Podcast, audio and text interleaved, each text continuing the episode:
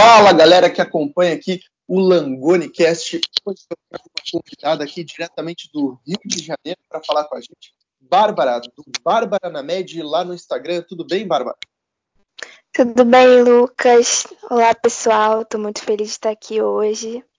Muito obrigada pelo convite.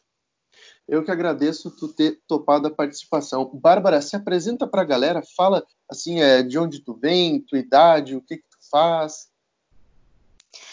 Bom, eu sou do Rio de Janeiro, é, meu nome é Bárbara, como você já falou. Eu estou no sétimo período de medicina na UERJ. E é isso, vim aqui hoje contar um pouquinho da minha história. E Bárbara, conta pra gente, é, tu sempre quis medicina, era um sonho desde criança, como é que foi essa, essa descoberta para ti? Não, eu nunca tinha cogitado essa possibilidade. É... Eu comecei a pensar em medicina no ensino médio, foi quando eu comecei a me interessar mais pelas matérias é, relacionadas a esse tema, né? Biologia, química. E aí eu comecei a, a pensar em alguns cursos é, só que nunca a medicina me vinha à cabeça. E aí teve um dia que eu tive um estalo e pensei, poxa, por que eu não, não cogitei medicina, né? E eu percebi que eu me senti um pouco limitada e por também não ter nenhuma referência, eu sempre achei que isso era algo muito longe da minha realidade. Então eu me senti incapaz de, de conseguir. E a partir desse dia eu falei, não, eu vou tentar, eu acho que pode ser um curso legal e tal. E a partir daí eu comecei a, a, a ter essa ideia, a seguir essa ideia de cursar medicina. Que interessante, muito interessante mesmo. É, eu me identifico assim com a tua história porque é, depois eu parei assim para refletir. E eu acredito que na verdade eu mesmo também durante o ensino médio nunca havia me dado a chance de sequer pensar no curso, né? Eu acho que a gente traz um, um certo receio, né, por ser é, algo difícil de se conseguir, mas é, a gente não pode se limitar, né? Com certeza. E assim, fala pra gente como é que foi o teu ensino médio, se se foi em escola pública, particular, tu estudava bastante, já estudava com foco, assim, como é que foi? Eu sempre estudei em escola particular, é, mas não escolas assim grandes, escolas de referência aqui na cidade, não. Escolas pequenas aqui mesmo do meu bairro, mas apesar da gente ser de uma família humilde, meus pais sempre priorizaram uma boa educação. Então, eles sempre fizeram um grande esforço para poder me manter em uma escola que fosse minimamente razoável. É, eu era bolsista nessa escola, então meu pai tinha bastante desconto, né? a gente conseguia pagar tranquilamente. E assim, foi um ensino médio bem regular, não foi aquelas coisas assim, né? Não foi um ensino médio perfeito. É, e muita coisa eu aprendi depois no pré-vestibular. Então, eu saí com muita deficiência e eu também não era uma aluna exemplar. É, sempre fui muito brincalhona, muito dispersa. E aí chegou uma hora que eu percebi que não, que eu tinha que parar um pouco e era hora de ter responsabilidade, correr atrás do que eu queria, senão eu não ia conseguir. Muito interessante, muito interessante. É, pois é, eu de, novamente me, me identifico assim porque eu depois olhando para trás a gente acaba identificando algumas falhas nossas mesmo, né, no, no nosso próprio comportamento durante o ensino médio. Para e pensa assim, ah, mas talvez se eu tivesse feito um pouquinho diferente, eu teria facilitado o meu caminho até aqui, né? Exatamente, tem tanta coisa assim que é básico que a gente não dá importância é, mas que se eu tivesse feito, talvez seria mais rápido o processo, não sei. Exato, às vezes até a, a mentalidade mesmo, né, de, de se focar e estudar para medicina desde cedo, quanto mais cedo a gente desenvolve, melhor, né? É. E assim, durante o teu ensino médio, tu fez algum vestibular, teve alguma experiência de, de treino, assim, ou pelo menos fez o Enem, assim? A escola incentivava a gente fazer, então desde o segundo ano eu fazia as provas, só que assim, sem compromisso nenhum. Eu ia fazer porque os meus professores falavam para fazer e E aí ia lá, né, ver como é que era. Mas, assim, desempenho muito fraco, nada que não me deixasse nem, nem perto de, de passar para medicina. Mas tu chegou a ter alguma outra aprovação desse meio? Assim, às vezes a escola até pede, né, que, que os alunos façam isso para ter divulgação mesmo, né, para a escola. Não, não. Eu no segundo ano, meu desempenho foi muito ruim. No terceiro ano, é, melhorou um pouco, mas assim, não era lá essas coisas. Eu não lembro se dava para fazer alguma coisa. É, talvez eu passasse na reclassificação em algum curso é, da área da saúde. Só que aí eu resolvi mesmo fazer um pré-vestibular, consegui bolsa e resolvi fazer o pré-vestibular mesmo. E quantos vestibulares tu fez assim ainda no ensino médio, só para a gente ter uma noção da tua experiência? Então, aqui no Rio, é, a gente só tem um vestibular tradicional, que é o vestibular da UERJ, que é a minha universidade, e a gente faz o Enem, né? Então, eu sempre fazia a UERJ, a prova da UERJ e a prova do Enem. Então, mais ou menos, eu fiz duas provas no segundo ano e duas provas no terceiro ano. E como tu vê essa experiência de vestibular ainda no ensino médio é, depois lá na frente, assim? Porque, por exemplo, eu também fiz Enem, assim, no meu ensino médio, não tinha a menor chance de passar em medicina, mas eu enxergo a experiência como bastante positiva, sabe? Porque essa experiência de estar em uma sala de prova, né, de sentir aquela emoção, de sentir o, o tempo apertando e às vezes é, se dar conta de que é, se você não tiver uma estratégia, vai ter que chutar e tudo mais. Eu acredito que isso seja muito válido assim, para o crescimento do aluno, para o amadurecimento. O que, que tu acha disso?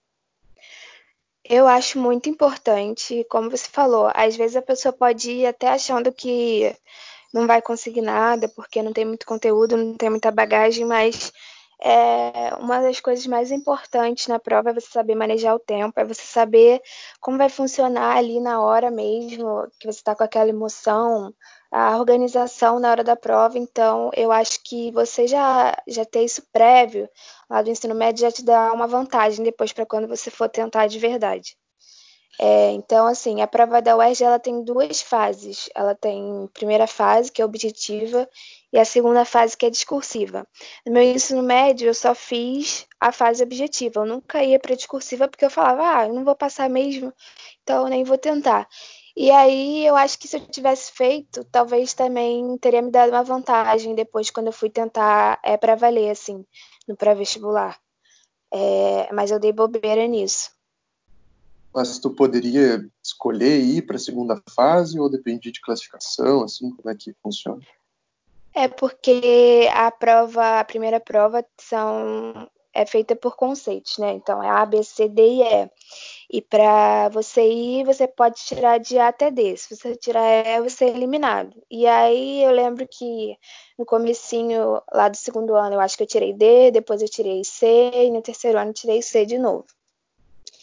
Então dava para eu ter ido fazer, sabe, para testar, mas aí eu não dei muito valor. Entendi, entendi. Pois é, galera, assim, uma coisa que eu sempre digo é que um dos momentos em que eu comecei a me sentir adulto foi quando eu fiz o meu primeiro vestibular, sabe? Porque você começa a sentir que aquilo realmente só depende de você, sabe? não é o seu pai, não é sua mãe, não é ninguém que vai estar lá para você. Você vai ter que ir lá e vai ter a responsabilidade de fazer aquela prova sozinho. Se você passar, mérito seu, e se você não passar, responsabilidade é sua também. Né? Então, eu acho que assim é algo que, se você puder fazer, eu recomendo demais, sabe? Porque a gente cresce muito com tudo isso, né? Exatamente. Eu estava falando sobre disciplina esses dias no meu Instagram, é, eu falei que um dos pontos mais importantes é a gente ter autorresponsabilidade, porque a gente não pode contar com outras coisas, com outras pessoas. É, quem vai poder fazer pelo nosso sonho, porque pelo que a gente quer, é só nós mesmos. Então a gente tem que correr atrás. Exato, a importância de assumir a responsabilidade pelos próprios sonhos, né? Tem até uma, uma figurinha que, que, circula no WhatsApp que é assim, é, seu futuro só depende de você. Agora pode é. chorar, né? Pois é. Eu falo com o pessoal, é isso te conforta ou isso te dá medo, né? Porque é preocupante e pode bater um medinho, assim, né? Mas se a gente fizer a nossa parte, vai dar tudo certo. Ao mesmo tempo, de uma certa forma, se a gente for parar para pensar, isso é libertador, né? Porque você para é. e pensa assim, não, então a única pessoa que vai me impedir de chegar aonde eu quero chegar sou eu mesmo. Então, se eu quiser, eu consigo fazer qualquer coisa, né? Exatamente. Porque você para e pensa, sabe? É, eu acredito muito que não existe nenhuma razão para que a gente limite os nossos sonhos, sabe? Isso foi até algo que eu comecei a perceber depois que me dei a chance, assim, de, de pensar em medicina, sabe? Porque eu pensei, uhum. poxa, por que, que eu nunca nem sequer cogitei isso, sabe? Eu adorava biologia na escola, sabe? Então eu comecei a ver, pô, será que eu mesmo não não estava me limitando, entende? E hoje eu, eu vejo o contrário, sabe? Eu acho que não não tem razão para a gente sonhar baixo de jeito nenhum, sabe? Tipo, é, eu mesmo penso assim, poxa, por que não fazer uma uma especialização, uma residência ou qualquer curso é, de pós-graduação no exterior, sabe? Por que não? Sabe? Isso é o tipo de coisa que parece meio inatingível, mas a gente pensa, não, é só só correr atrás, sabe? Por mais difícil que seja, né? Exatamente. Depois que eu passei dessa fase de pensar assim, agora também não coloco mais limite nenhum. Já comecei a ver programa de residência nos Estados Unidos e como faz para chegar lá. E vamos ver, né? Vamos tentar. Puxa vida, não sei onde é que tu pensa em ir, assim, mas o... Tu deve conhecer, né? O Hospital Johns Hopkins, né? Bem famoso, assim, do Sim. Dr. Ben Carson, né? Nossa, aquilo ali é... É um sonho, né? É incrível, incrível. E assim, tu falou bastante do vestibular da UERJ. Explica pra galera que está nos escutando como é que funciona, assim, em detalhes o vestibular da UERJ, porque eu mesmo, é, até por ser aqui do Sul, nunca é, peguei uma prova para fazer, não tenho nenhuma experiência, não sei como é que funciona, mas de repente a nossa audiência tem bastante interesse em saber como que funciona, assim, tu falou dos conceitos e tal, mas, tipo, desde o início até o final, como é que ele é? Tá, vou explicar. É, então, o vestibular é dividido em duas fases: o exame de qualificação, que é o exame objetivo, tem 60 questões, e pelo exame discursivo, que ele contém só as suas matérias específicas. Então, para medicina é biologia, química e redação.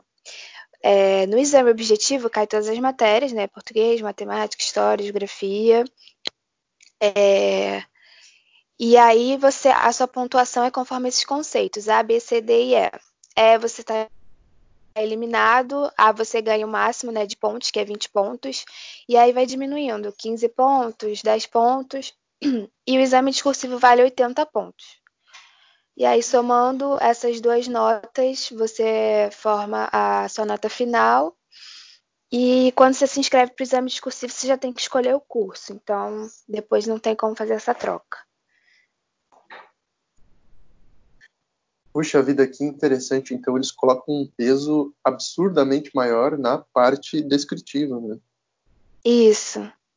É uma coisa que acho que confere muita vantagem, porque, por exemplo, eu não sou muito boa, é, não sou muito boa, é até elogio, né? Eu sou péssima em matemática e física. E aí a prova da UERJ confere uma vantagem, porque eu priorizei as matérias que eu sabia mais é, no exame de qualificação, então eu sempre fui muito boa em humanas, é, linguagens, é, biologia e química. Então, priorizei esses conteúdos, consegui tirar o conceito A, mesmo sendo é, não muito boa nas outras partes. E aí, depois, no exame discursivo, eu pude estudar só aquilo que eu gosto, né, que é biologia e química. Então, acho que é uma estratégia legal esse vestibular, assim para quem tem dificuldade com exatas, essas coisas?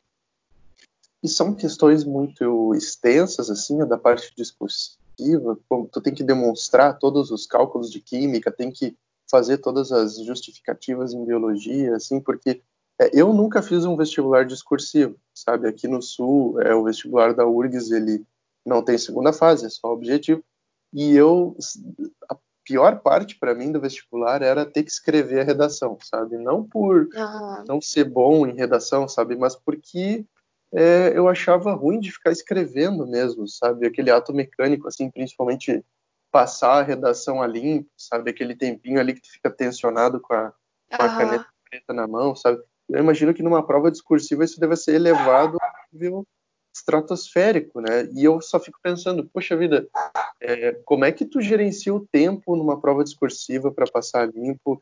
Como é que tu faz tudo para, é, ao mesmo tempo, ter uma resposta que seja completa, mas que não vá te tomar é, tanto tempo assim, porque tu tem outras questões para responder, sabe? É, se não coloca os cálculos, eles consideram errado.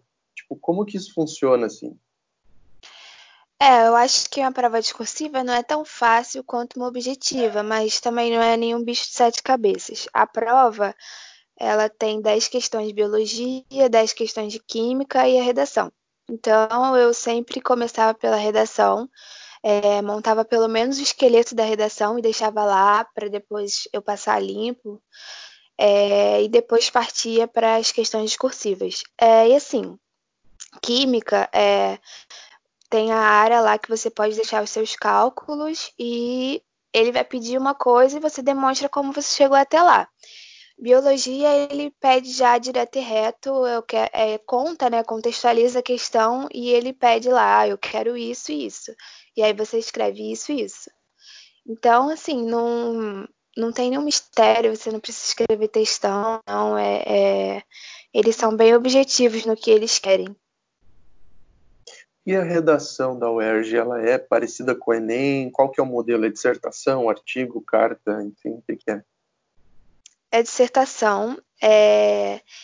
e parece que, de... acho que foi desde o ano passado ou desde o ano retrasado, não me lembro bem, eles introduziram alguns livros para para a prova, então a redação agora versa sobre alguma problemática do livro. Se eu não me engano, esse ano vai ser o 1984. É, e na época que eu fiz não tinha isso, né?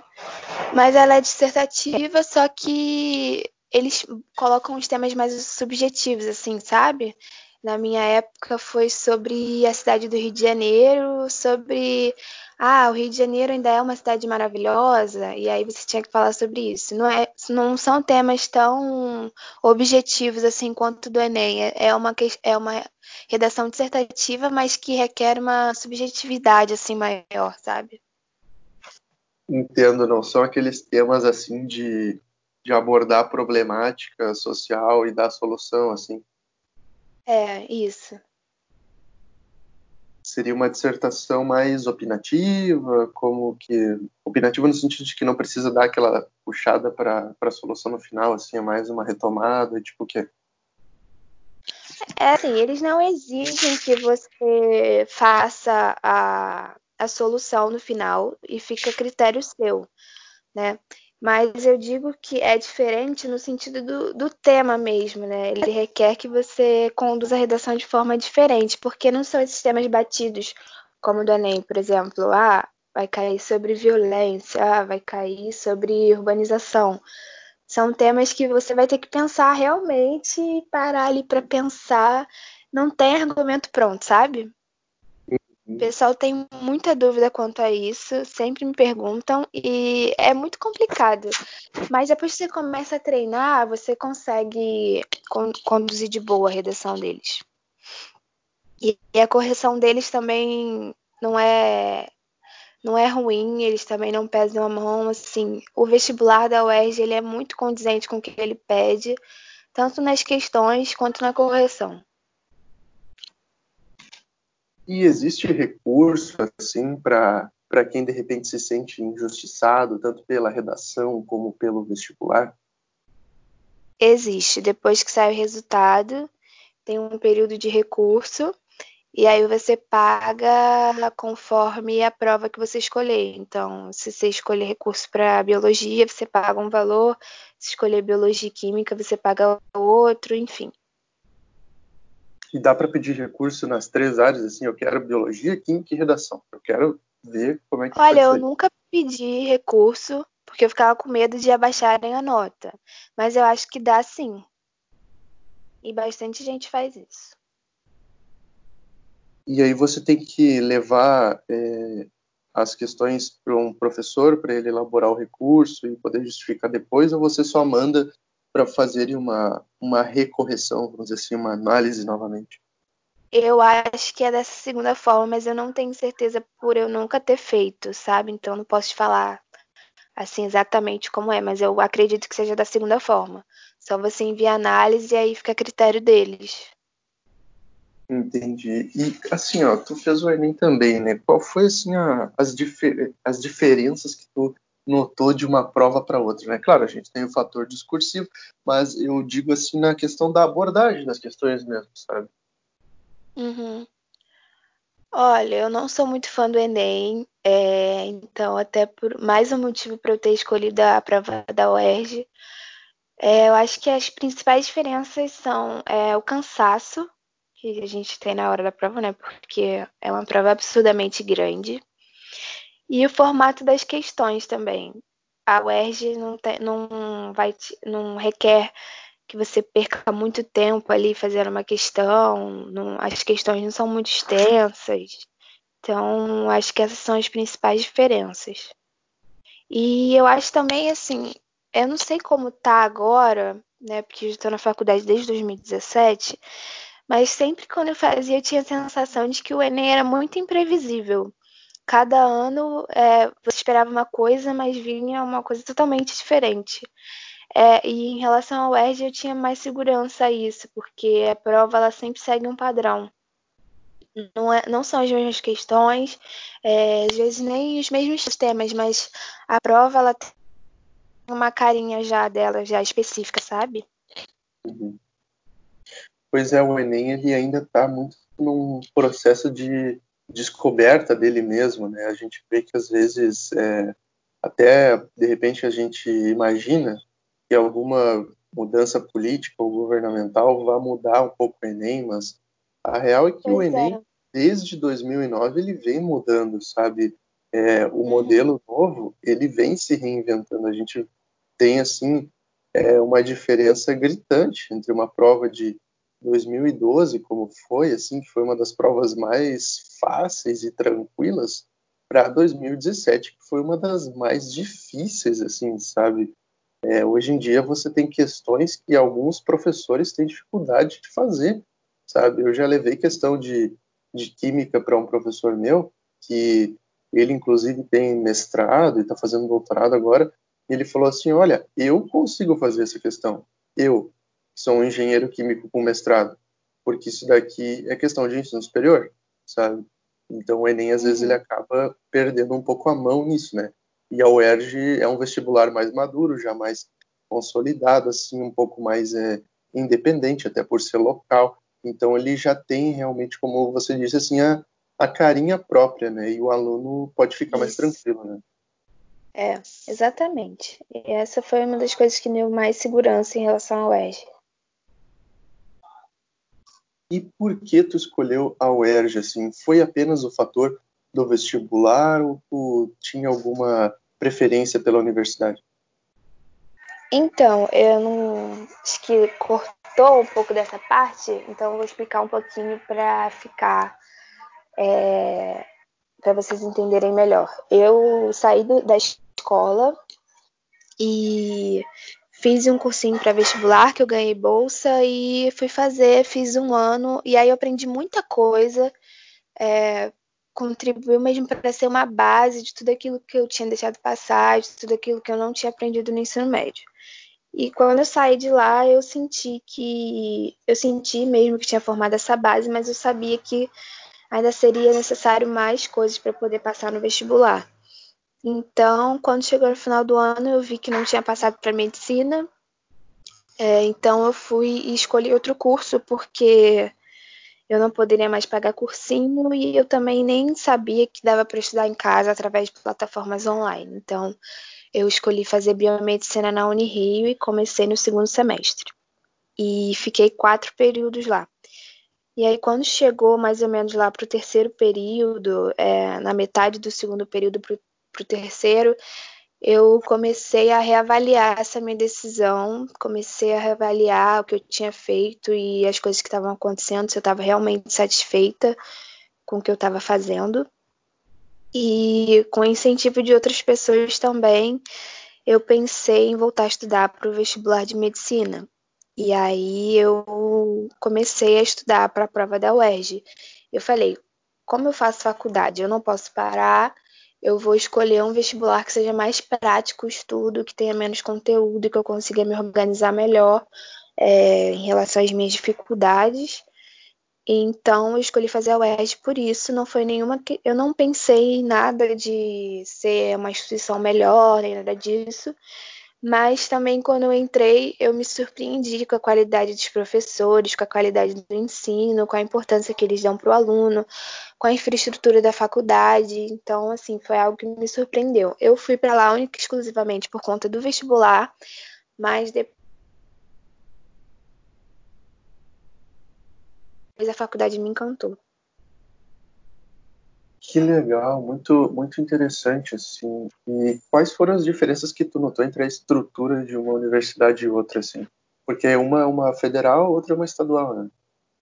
Sim, eu achei que quando eu saísse da Unirio e, e fosse para a UERJ, eu ia, eu ia encontrar uma diferença muito grande, né? Por, por essa questão mesmo que você falou, ser uma universidade federal, uma universidade estadual. E em 2017, a UERJ estava passando por uma crise enorme, estava ameaçando fechar. É, todo mundo até na época falou que a nota de corte ia baixar por conta disso, mas enfim, foi mesmo seguindo o mesmo padrão. É, mas eu me surpreendi positivamente porque a estrutura da UERJ é muito boa, tanto a estrutura física quanto o corpo docente, a qualidade dos projetos também, que tem lá, projeto de extensão, projeto de pesquisa. É, e ela não deixa, ela não perde em nada para uma faculdade federal. Enfim, eu gostei muito de lá. Que maneiro, que maneiro, assim. E tu teve que se mudar de cidade, assim, para fazer, ou as duas ficam no mesmo lugar, assim? Ficam Porque, no mesmo lugar. Ficam no mesmo lugar? Sim. É assim, são em bairros diferentes, né? Mas é tudo aqui dentro da cidade do Rio mesmo. Aqui ah, a gente por... tem algumas grandes universidades, não sei se você conhece, a gente tem a Unirio, é, que tem vários campos, tem campus na Urca, campus no centro da cidade, campus no bairro da Tijuca. A gente tem a UERJ, que fica no bairro do Maracanã, que você deve conhecer, né? A gente tem o FRJ, que tem um campus na Ilha do Governador, e tem a UF, que aí já fica em Niterói, que é outro município, que é a Universidade Federal Fluminense.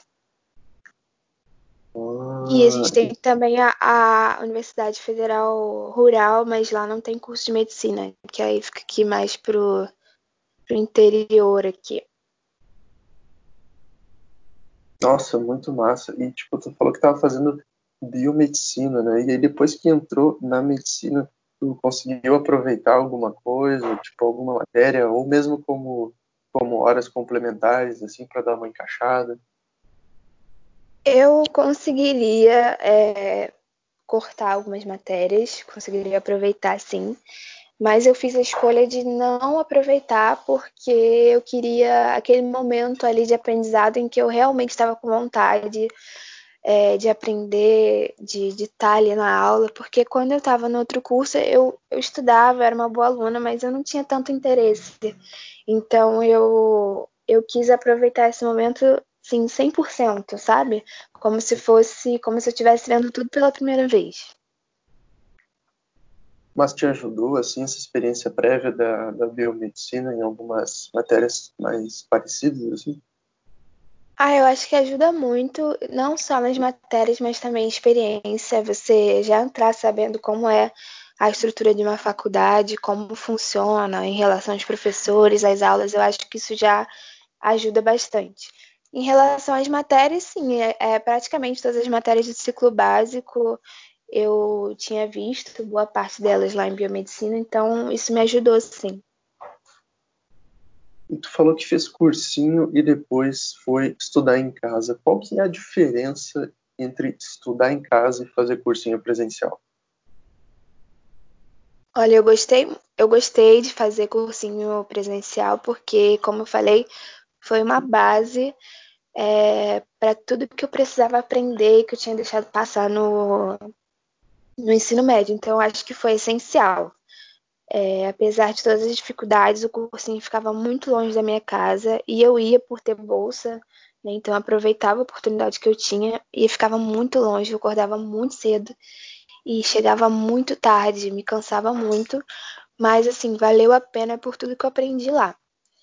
É, mas se, eu acho que se a pessoa tem já uma experiência prévia, teve um bom ensino e ela só está precisando de alguns ajustes ali nesse processo do vestibular, o cursinho online ele é muito bom, porque você otimiza seu tempo, você não precisa ter muito tempo de deslocamento, você evita de ter outras distrações. É, então, assim, sala de aula, muita gente às vezes tem conversa, e também eu vejo o pessoal falar muito de competitividade, então você elimina essas distrações e você foca realmente naquilo ali que precisa, né? assistir a aula e, e, correr contra o tempo e, e o maior concorrente é você mesmo. Então, eu gostei bastante das duas formas, mas acho que para cada momento da minha vida teve uma forma ideal. Sim, não consigo falar que um é melhor do que o outro. Acho que eu precisei dos dois. Muito interessante, assim. E quando tu foi estudar em casa, tu de cara já optou por plataforma online? Tu foi primeiro buscar livros? Como que tu, na verdade, se organizou assim, sabe? Como que a pessoa ela pode estudar em casa da forma mais eficaz possível? Eu comecei a pesquisar as plataformas que existiam, então já tinha uma noção de que existiam esses serviços. É, então eu comecei a pesquisar e vi o que eu mais me identifiquei e resolvi assinar uma plataforma. É, mas como a UES também tem um, um, exame discursivo que é mais específico, eu também estudei bastante por livro, principalmente biologia e química. Mas esse processo, assim, para escolher estudar por cursinho online foi mesmo uma pesquisa. Entendi, entendi. E assim, é, a gente fala muito sobre questão de, poxa, eu não vou ter o professor ali comigo quando eu estou estudando em casa. Como é que tu fazia para tirar dúvidas ou para correr atrás desse tipo de coisa? É, assim, eu tentava é, fazer bastante exercício para ver onde eu estava errando e eu mesma me policiando e me corrigindo e tentava correr atrás daquilo que eu tinha mais dificuldade. E hoje em dia você também tem recursos né, que te ajudam nisso. Nas aulas online você consegue tirar dúvida com o professor, enviar no chat, é, enviar e-mail para o suporte, é, reportando alguma dificuldade específica que você tenha. Então eu conseguia manejar dessa forma. Muito interessante assim. E quando a gente fala de estudar em casa, a gente também tem que lidar com o fator solidão, né? Tipo, tu, tu era muito sozinha, se sentia sozinha, ou tu tinha teus amigos por perto e conseguia é, equilibrar isso tudo? Olha, eu sou uma pessoa que, que gosto bastante de ficar sozinha, gosto bastante de ficar em casa. Não que eu, que eu goste de ser solitária, mas eu gosto de ter esse momento comigo. Então, acho também que é um fator que ajuda é, a você estudar sozinha, né? Mas eu tirava bastante tempo. Então, assim, por você ter mais tempo, também você consegue organizar melhor, né? Então, eu tirava bastante tempo para sair com meus amigos, com meu, com meu namorado, ficar com a minha família. E foi o ano que eu mais aproveitei, assim, bem mais do que o ano do cursinho, que eu tinha uma pegada forte de segunda a sexta e sábado e domingo. Eu ainda tinha que tirar alguns momentos para estudar. Então eu conseguia manejar bem assim para encaixar minha vida social nisso. E durante os dias que eu estava estudando, eu não me sentia é, sozinha, não. Eu ficava de boa. Mas eu acho que isso vai muito da pessoa, sabe? Eu já sou uma pessoa que não que não me importo muito com isso. Eu acredito para quem é, gosta mais de movimento, de, de, lugares cheios, assim, né? Como o cursinho, eu acho que seja mais difícil. Mas dá pra gente se adaptando. Você falou assim que saía com os amigos, que tinha um namorado, assim, então você não se desligou totalmente da, da vida social, né? Qual que é a importância da gente ter esse equilíbrio, sabe? Porque eu vejo que tem muita gente que não, poxa, é, agora eu vou começar a estudar a série para o vestibular, acabou tudo, já termina com o namorado, já esquece dos amigos, já não faz mais nada, assim, tipo, o que que tu acha? Eu acho que é muito importante a gente manter essas coisas na nossa vida e até para quando você entrar para a faculdade, você precisa ter esse preparo também. A gente não pode achar que nossa vida é só vestibular, que a nossa vida é só a faculdade. É, enfim, existem outras coisas que são tão importantes quanto e a gente precisa é, cultivá-las, né? E não deixar de fazer nada disso até pela nossa saúde mental. E eu acho que quanto quanto mais tudo está alinhado na tua vida, mais os teus projetos vão para frente. E eu percebi muito isso no ano de pré-vestibular. Eu fiquei muito focada ali só em prova, prova, prova, prova. E as coisas não fluíram. É, no ano que eu fiz cursinho presencial. E quando eu, eu, no outro ano que eu tentei, que eu fiz esse cursinho em casa e conseguia me organizar melhor e curtia mais a minha vida como um todo, assim, não focava só num ponto. Eu consegui bem melhor nas provas e meu psicológico estava bem mais preparado, eu estava mais confiante, estava mais feliz, eu estava com a certeza de que se não desse certo eu tentava outra vez e não tinha problema, aquela ali não era a minha única chance. E que é isso, a minha vida vai muito além do que um vestibular, uma faculdade. E é importante a gente ter essa convicção. Com certeza. É, por exemplo, eu conversei com, com o Paulo Afonso, aqui, o meu amigo da medicina na FSM, e ele passou direto do colégio, assim, sabe? E a gente estava lembrando que, poxa, é, apesar disso, ele nunca deixou de conviver com a gente na maioria dos momentos, sabe? A gente sempre teve é, os nossos momentos de lazer, os nossos momentos de, de, de, nos reunirmos com, com os amigos, de dar risada, sabe? E eu acho que isso é muito importante, porque eu lembro que quando eu estava estudando é, para vestibular, eu, eu, fiz um pouco de cursinho e fiz um pouco de estudo caseiro. Quando eu estava fazendo o estudo caseiro, é, poxa vida, era simplesmente maravilhoso quando eu via os meus amigos, sabe? É, eu via eles é, pouco, né, porque eles estavam já fazendo faculdade aqui em Santa Maria, eu fiquei em Santiago, e, mas era ótimo quando a gente se reunia e era um momento assim que eu dizia, não, é, eu preciso parar de estudar agora e ir é, vê-los, sabe? E me reunir com eles porque senão, cara, é, senão eu vou pirar, sabe? E era sempre muito é, energizador, sabe? Esses momentos assim. Então, se você ficar só é, sozinho, assim, só girando a cabeça em torno de estudo, não não vai dar certo, sabe? Você precisa estar é, com as pessoas que te fazem bem, sabe? Isso é uma coisa muito importante. É saber escolher as amizades e cultivar as amizades que vão te levar para frente, sabe? Porque, é, poxa vida, esses caras, por exemplo, eles estão comigo desde o ensino fundamental até hoje, sabe? Então, poxa, imagina perder uma amizade bonita dessas por conta de, de estudo para o vestibular, sabe? Tipo, não, não dá, sabe? Muito pelo contrário, eles foram é, caras, assim, que, que me ajudaram muito nesse processo, né? Eu acredito que tu tem uma, uma visão semelhante, né? Sim, eu acho que é importante a gente saber as nossas prioridades. Então, se você tem um foco, né, você quer passar no vestibular, é importante você ter isso em mente, que isso é prioridade na sua vida. É, você não vai ficar saindo de segunda a sexta todo dia, virando noite e, enfim. Mas você, você pode sim ter momentos como esse, sabe? E vai te ajudar. Não vai, não vai diminuir o seu desempenho, pelo contrário, vai te ajudar a você ser mais confiante, a você estar tá mais saudável, com a sua mente em paz, tranquila. Eu acho muito importante mesmo, até para quem já está na faculdade, às vezes a gente perde um pouco a mão disso. Né? Não sei se já passou por alguma experiência dessa, mas é, a gente tem que ter muito esse equilíbrio, manter esse equilíbrio. E a respeito assim de estratégia de estudo, que é um assunto que o pessoal tem muito interesse, o que que tu usou assim? Existe alguma estratégia milagrosa assim que é o segredo dos aprovados e que tu fez assim e foi do dia para noite? É, eu assisti às aulas né, do, do cursinho, é, gostava de fazer bastante exercício, acho que isso é uma coisa que ajudava, mas para o ERG especificamente, eu acho que o que ajuda muito, tanto para o exame de qualificação quanto para o exame de cursivo, é você fazer muita prova antiga. como eu falei no começo, a UERJ tem uma carinha, né, que já é dela. Então, assim, você precisa conhecer a prova, você precisa ler também o edital, que eu acho que é uma coisa muito importante. Lá tem tudo que você precisa estudar e não vai cair nem a mais e nem a menos.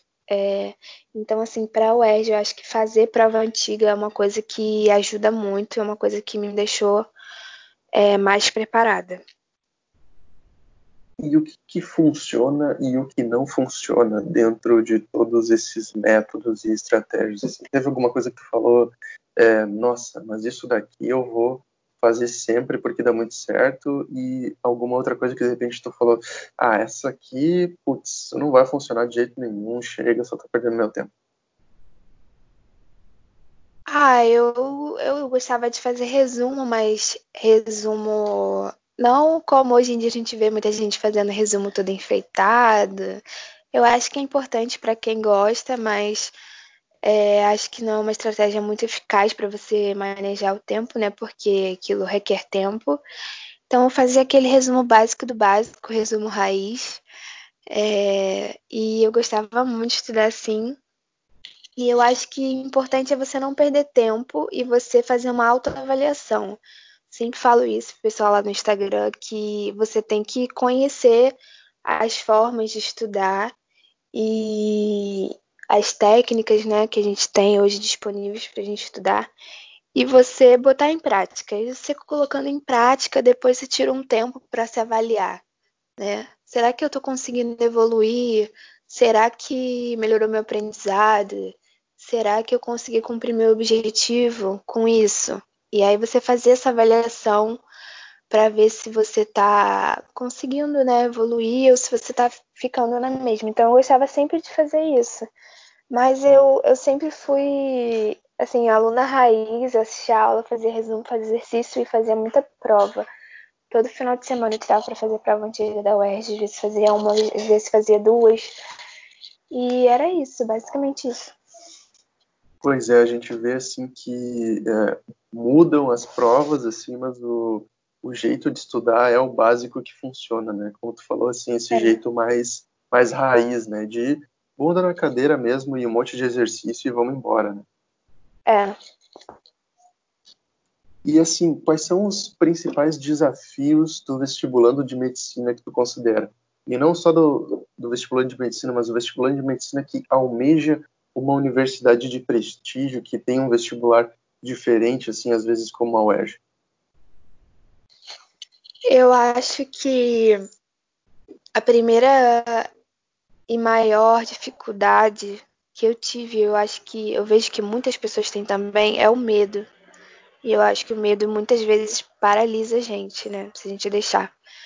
Então, assim, você encarar esse medo e você saber é, conduzir isso junto com toda a pressão que o vestibular traz é uma coisa muito difícil, mas que é possível. É, e eu, por muito tempo na minha vida, enquanto eu estava lá na outra faculdade, eu não queria encarar, viver esse medo de novo. Então, eu meio que escondia o meu desejo de fazer medicina embaixo do tapete e seguir a minha vida normal.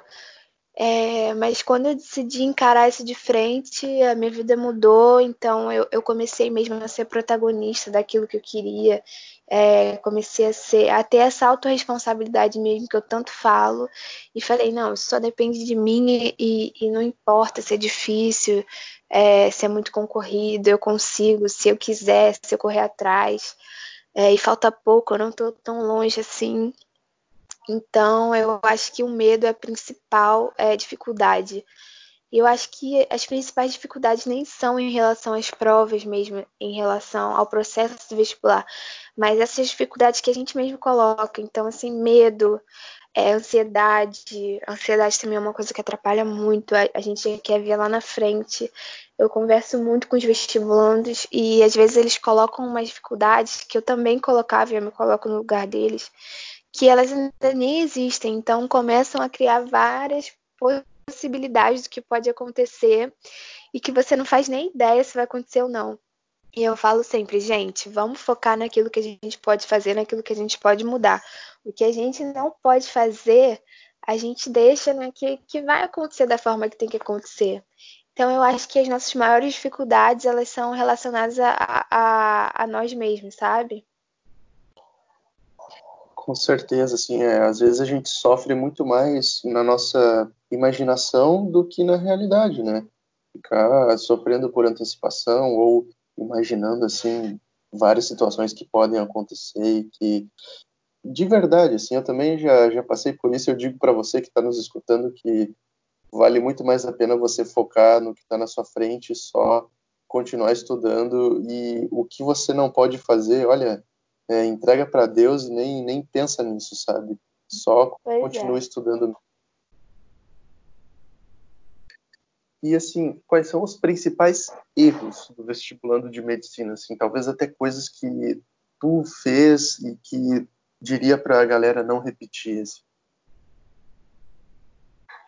É, eu acho que isso de você não não começar a fazer as provas de, desde cedo, eu acho que isso é algo que confere muita vantagem. É, não valorizar matérias básicas também foi um erro que eu cometi muito, então eu teria valorizado mais meu ensino médio, é, teria valorizado mais as minhas dificuldades, porque eu sempre achei que, ah, eu não gosto de matemática, não gosto de física e eu nunca vou fazer nada relacionado a isso. Então, eu não valorizava essas matérias. Então, se eu tivesse lá atrás hoje, eu valorizaria mais esses assuntos. É, e acho que é isso, não subestimar a prova. Eu acho que um erro muito grande também é você fazer uma prova sem ler o edital. Isso é uma coisa que eu sempre bato nessa tecla. Eu sei que o Enem não é muito assim, porque a gente já conhece mais ou menos a estrutura de como é e dos assuntos que caem. Mas tudo que eu vou fazer na minha vida hoje, se tiver o edital, eu vou ler primeiro, vou saber como funciona a prova, vou saber o que eles querem de mim, o que, que eles cobram naquela prova e como funciona todo o processo para não ficar nenhuma dúvida. É, então, acho que, a princípio, esses, esses erros.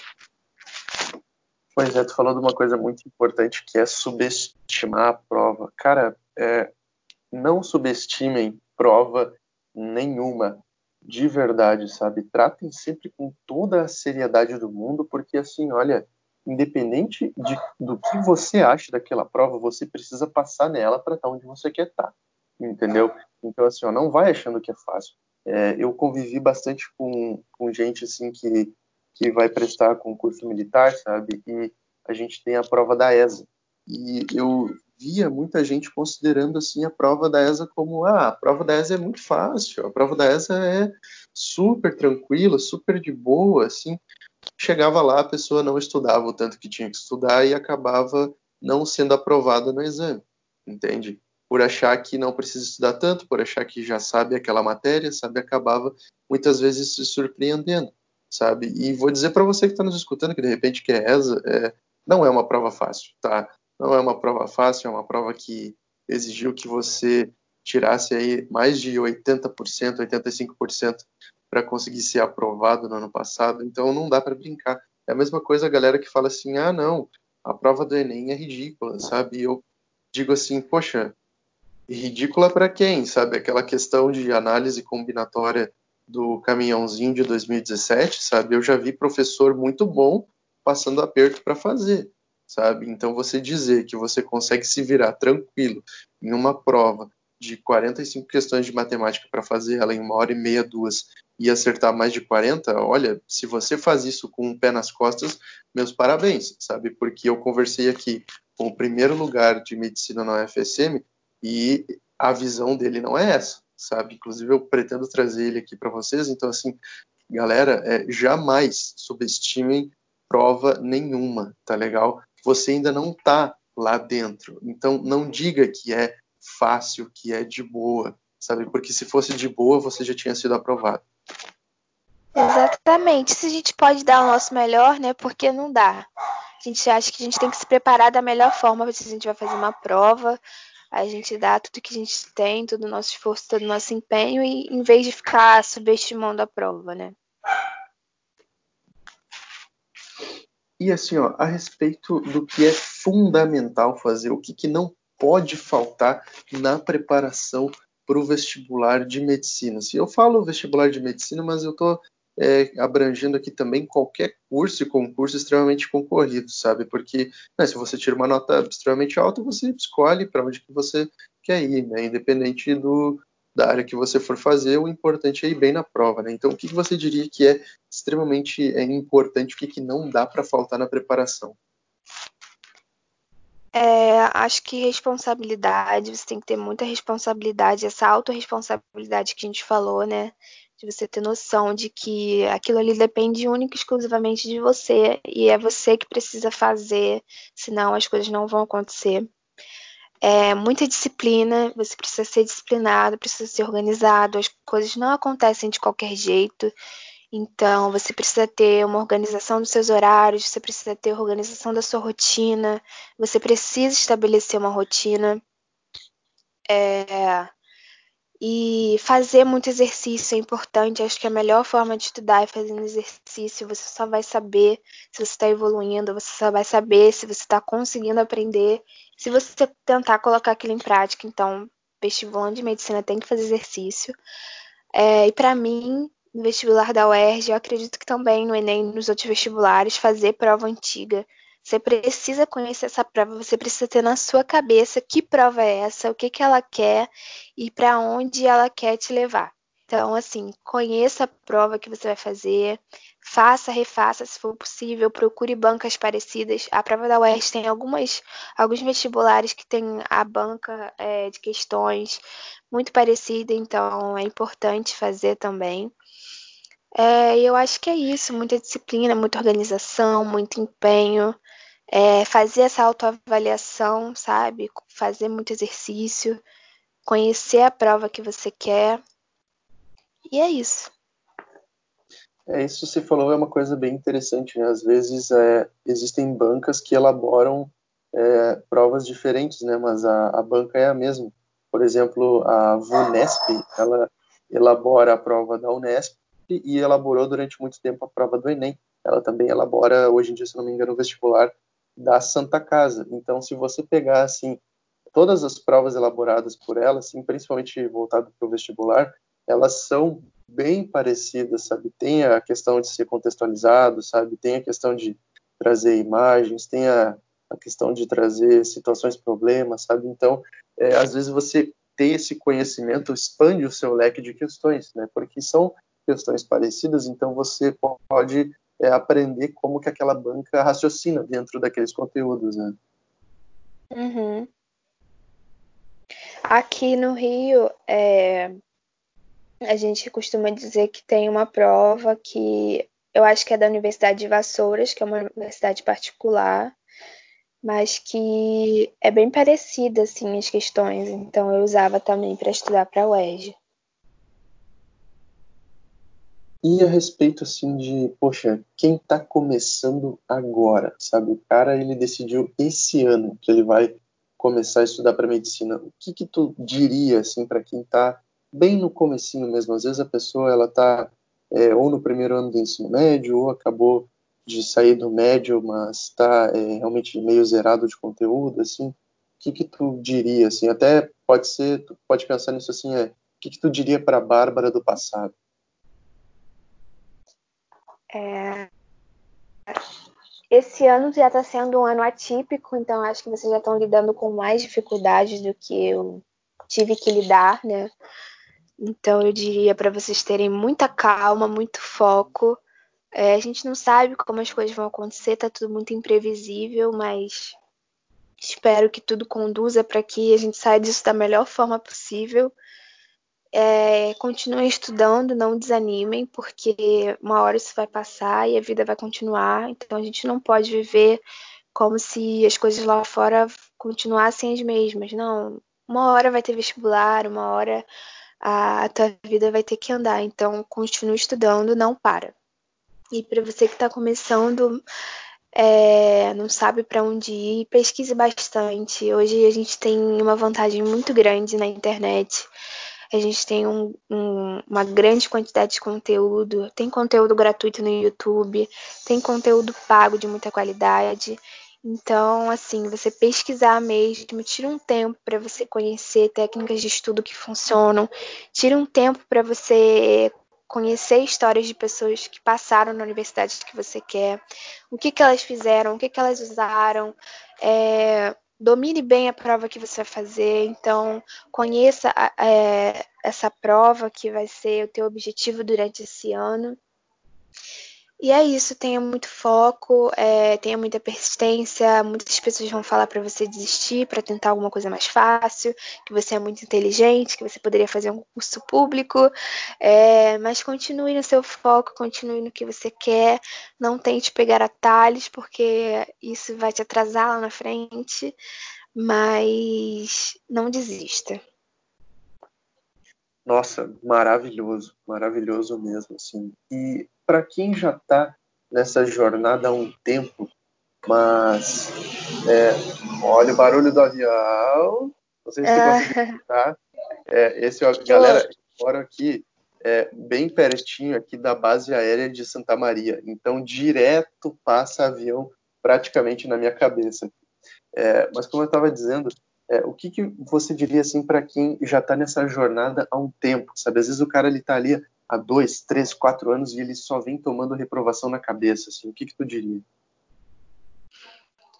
Olha, eu acho que deve ser muito difícil e eu não faço nem ideia de como eu lidaria com isso na prática. Mas é, uma coisa muito importante é que depois que a gente passa, a gente nem lembra mais de todo esse sofrimento, de todo esse esforço que a gente fez é, isso passa meio como uma borracha em cima, sabe?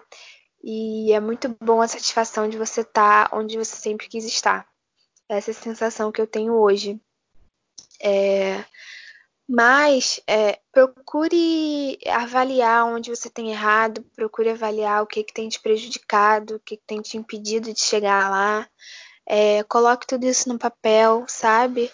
É, se reavalie periodicamente veja no que você pode melhorar, que você pode otimizar o seu estudo. E é isso, se conheça. É, acho que é a melhor forma da gente chegar lá é, sem tomar nenhum atalho. Então, também não desiste, porque vale muito a pena no final. Maravilha, maravilha. É, é eu sei bem como é que é amargar várias reprovações, assim, então, poxa, esse recado é, é, realmente o tipo de coisa que eu gostaria de ter escutado, porque a gente fica é, bem desmotivado, assim, passando, passando, e a gente está ali é, patinando ainda. Então, ter essa experiência, colher esse, esse tipo de, de, depoimento, eu acho extremamente importante hoje em dia. E assim, agora a gente chega naquele momento em que, é, poxa, você foi aprovada. Qual que é a sensação, assim? eu, eu gosto de perguntar isso porque é algo muito muito particular, né? Todo mundo tem uma, uma experiência muito única com, com isso, assim. O que que você sentiu? Olha, eu lembro que quando eu abri meu celular e vi aquele arquivo com meu nome, eu nem acreditava, assim, uma sensação que eu não consigo nem explicar um misto de alegria, de satisfação, é, e de você não acreditar mesmo que você conseguiu aquilo que você tanto queria. E eu lembro que eu só corria assim para procurar meus familiares para contar. A minha mãe estava dormindo na hora e ela ficava me olhando com uma cara assim de quem não estava entendendo nada, de quem estava sonhando. Então, foi um momento assim inigualável e ao mesmo tempo foi um, um momento também que, a passado essa euforia toda, foi um momento de muito medo. Eu lembro de sentir muito medo, porque, como eu falei no começo, a UERJ estava passando por uma grande crise. E algumas pessoas me parabenizaram e logo em seguida falaram: Nossa, mas você tem certeza que você quer ir para lá? Acho que essa universidade vai falir, que não vale a pena você ir, que não é, não é tão boa. É, enfim, e eu lembro de ter sentido esse medo, assim, de largar uma universidade federal para poder ir para lá, uma universidade que estava passando por uma crise, por uma greve. É, mas eu decidi ir, né? Cancelei minha matrícula lá na Unirio e fui. E deu tudo certo. É, durante um tempo, né? No período de greve, a gente ficou alguns meses, assim. E eu lembro que eu ainda sentia é, essa sensação de medo, mas isso passou conforme as coisas foram melhorando e a UERJ voltou a funcionar como funcionava antes. A UERJ hoje está, sim, despontando como uma das melhores universidades do Rio novamente. Nosso hospital universitário está sendo reformado, é, novas obras chegando, novos, novos investimentos, novos equipamentos. E assim, conheci pessoas maravilhosas, professores maravilhosos que são os melhores no que eles fazem e tentam passar ao máximo isso pra gente. Então, toda essa sensação de medo passou e deu lugar novamente à sensação de satisfação de estar lá. Nossa, isso é, eu, eu imagino para enfrentar todos esses comentários, né? Porque mesmo quando uma coisa maravilhosa acontece com a gente, sempre tem quem quer dar aquela aquela jogadinha de pedra, né? Sabe? Tipo, ah, não, ah, tu passou em medicina, ah, não, mas a UERJ vai falir, sabe? É bem, é, né? Sempre tem esses comentários. E o que, que você diria assim para quem é, enfrenta esse tipo de comentário, sabe? Porque, poxa vida, sempre tem gente querendo jogar sal no, no suco dos outros, né? Então, tipo, poxa, como é que a gente lida com essas pessoas? É, primeira coisa, é, estabeleça na sua vida é, a opinião que importa, né? Então, assim, eu dou muito valor à opinião da minha família, do meu namorado e das pessoas que realmente são minhas amigas. Então, eu valorizo e procuro entender, por mais que às vezes eu não goste de algumas opiniões, eu procuro entender. Mas é, em relação a essas críticas, a gente não, não pode dar ouvidos e não pode valorizar. Quando é algo que vem para te atrasar mesmo, né? Uma crítica que não vai te levar a lugar nenhum. Acho que a gente não deve valorizar.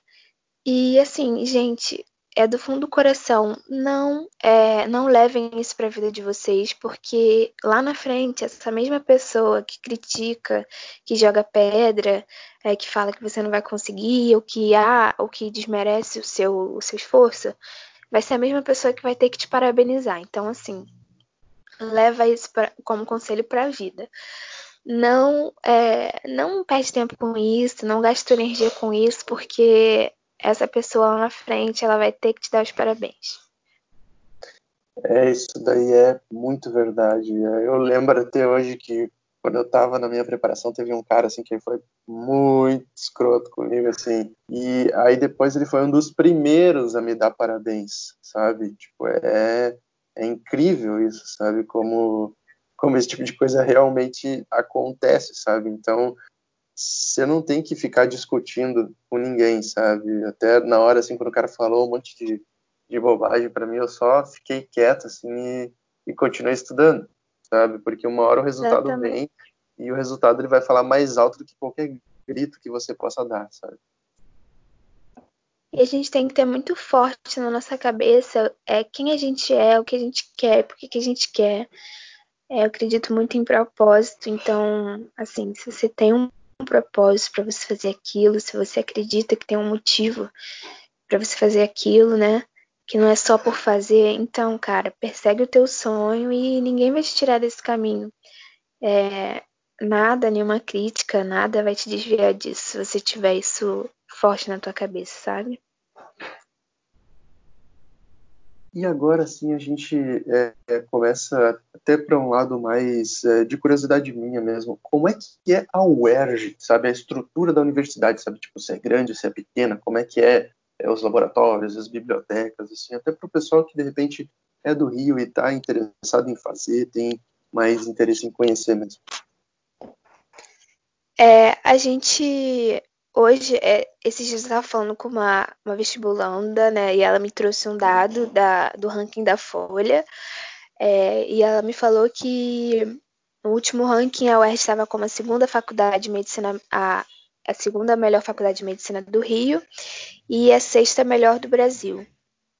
A UERJ ela tem alguns campos, assim, e eles ficam ali no mesmo bairro, mas são diferentes, né? A gente tem a UERJ, que é mais para o Maracanã, que é um prédio enorme, que, onde ficam a maioria dos outros cursos.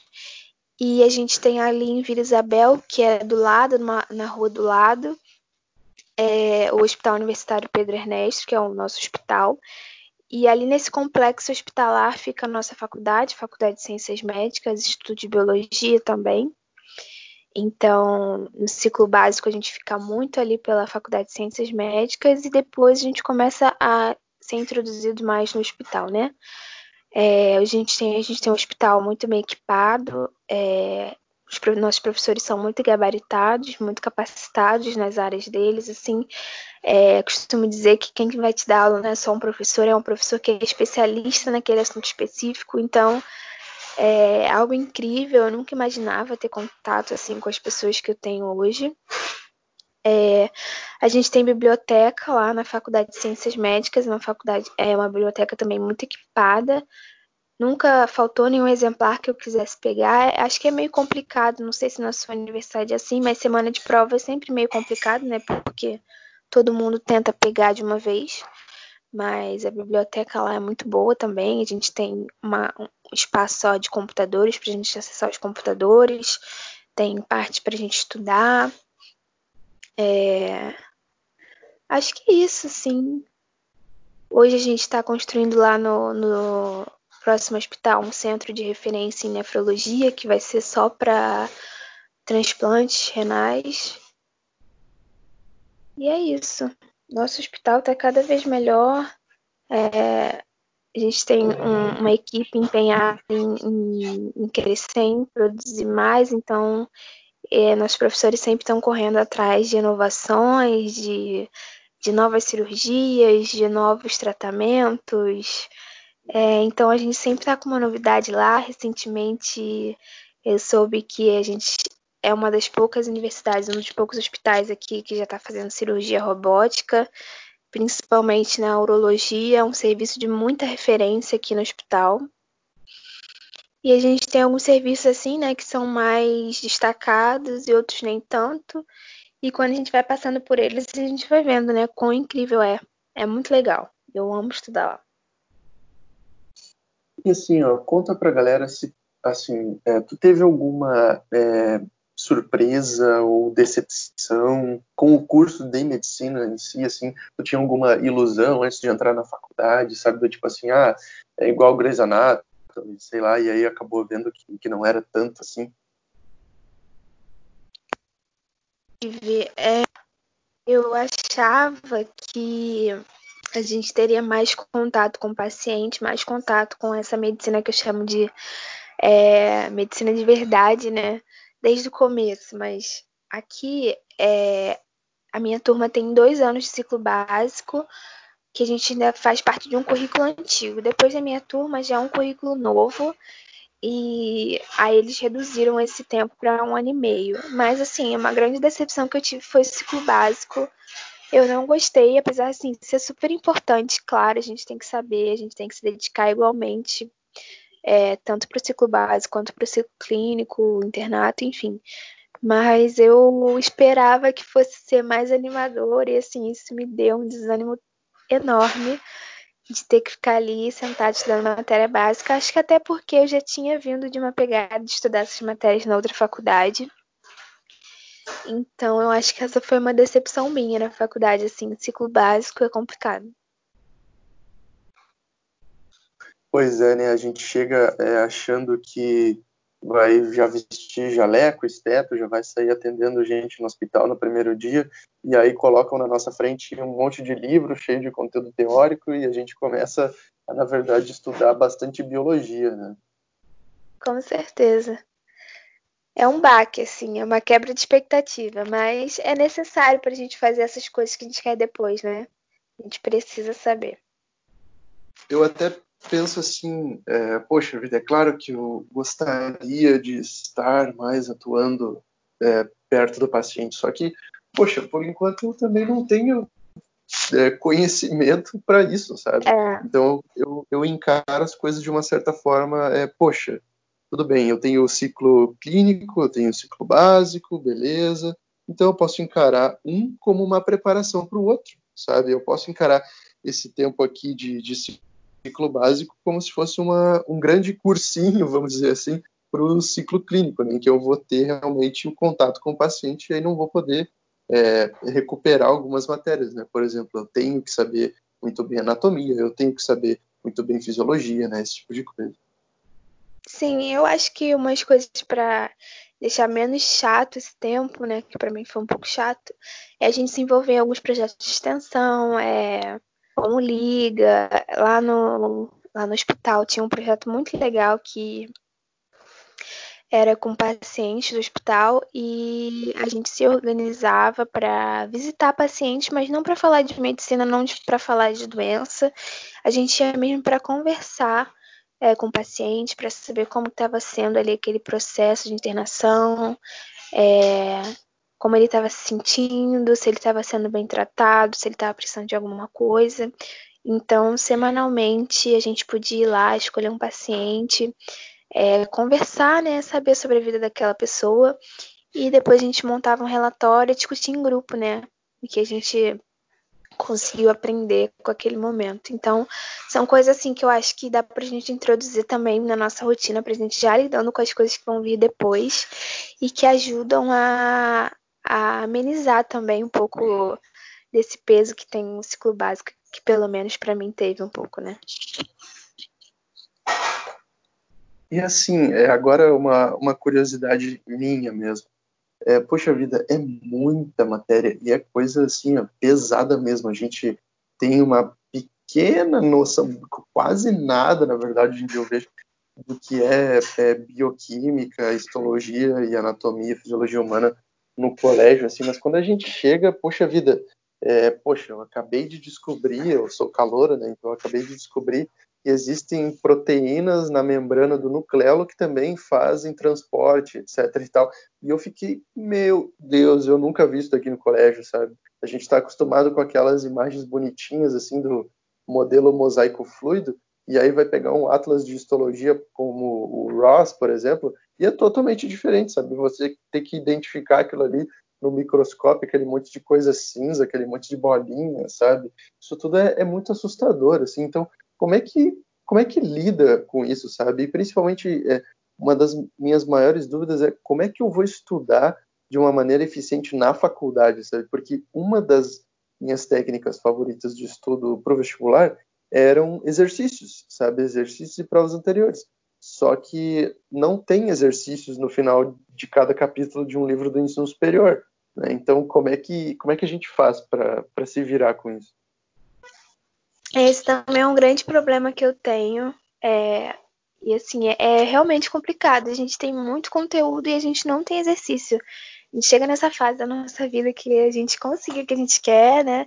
Tem muita coisa para aprender, mas não tem exercício para ajudar a gente.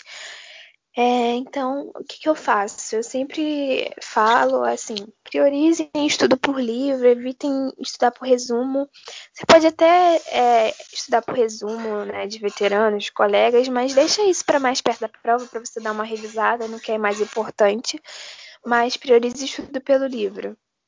É, o que, que eu gosto de fazer? Eu gosto de fazer resumo tentar resumir os principais pontos que estão ali naquele capítulo, naquela matéria que eu preciso aprender e eu acho que já que a gente não tem esse recurso de ter tanto exercício, é, a gente estudar contextualizado é muito bom. Então, por exemplo, você está estudando anatomia, tenta procurar um caso clínico é, que seja relacionado com isso que você está vendo. Eu tenho alguns livros aqui, eu, te, eu até enviei para alguns calouros meus essa semana, é que eles estão com muita dificuldade em anato, então, falei para ele, gente, estudem de forma contextualizada, tentem é, encaixar e ver algum caso clínico que tenha a ver com o que vocês estão, estão tendo, né? Isso é muito bom. E se você tiver alguma dificuldade, algum termo, de alguma coisa que está escrito ali, você já vai pesquisando e você já vai ter uma noção para depois que você vai precisar daqueles conceitos. É, então, estudar, estudar contextualizado é muito bom.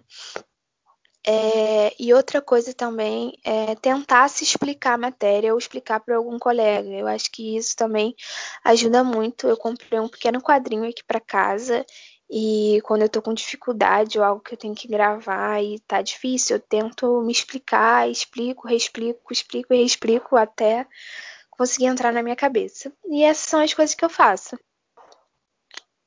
E assim, é, agora passando, é, talvez um assunto um pouco mais longo, mas como é que é o curso de medicina na UERJ do primeiro período até o sétimo, que é onde tu está agora? Assim, o que, que se vê em cada um? Quais são as matérias, as particularidades de cada, de cada período? Então, a gente tem a minha turma, como eu falei, a última turma do ciclo do, do currículo antigo, modelo antigo, e a turma, as turmas que vieram depois da minha são modelo novo. É, mas assim, as matérias basicamente se mantiveram ou se distribuíram de forma diferente. É, mas o que mudou foi o tempo. Eu não sei exatamente como ficou, mas a minha turma é assim: foram dois anos de ciclo básico, então a gente estuda essas matérias básicas mesmo, anatomia, fisiologia, bioquímica, biologia celular, histologia, enfim. E tem algumas outras matérias também que são muito legais que a gente precisa depois, que é, é medicina de família e comunidade, fundamentos da saúde, é, fundamentos de saúde coletiva. É, e depois, no terceiro ano, a gente passa para o ciclo clínico, que para mim foi uma virada de chave no curso e foi o momento que eu passei a realmente me apaixonar pela medicina. É, então a gente começa a aprender semiologia, que é quando você começa a ver todo o exame físico, como que você faz o exame físico, o que, que cada sinal semiológico representa, é, que cada pista semiológica vai te levar para um raciocínio clínico. É, e também aqui a gente tem clínica médica, no terceiro ano, né? Que é a clínica médica 1 é, é mais semiotécnica, é, clínica médica 2, a gente começa a entrar nas doenças, a gente já começa a ver diagnóstico, tratamento, conduta, e a gente já a formar esse raciocínio clínico na nossa cabeça. E no quarto ano, é, agora que eu tô, a gente começa os rodízios nas especialidades e a gente tem também clínica médica 13. Então é dividido em dois semestres. E a turma é dividida em duas. Eu caí na turma esse semestre de especialidades. Então, a cada duas semanas mais ou menos, a gente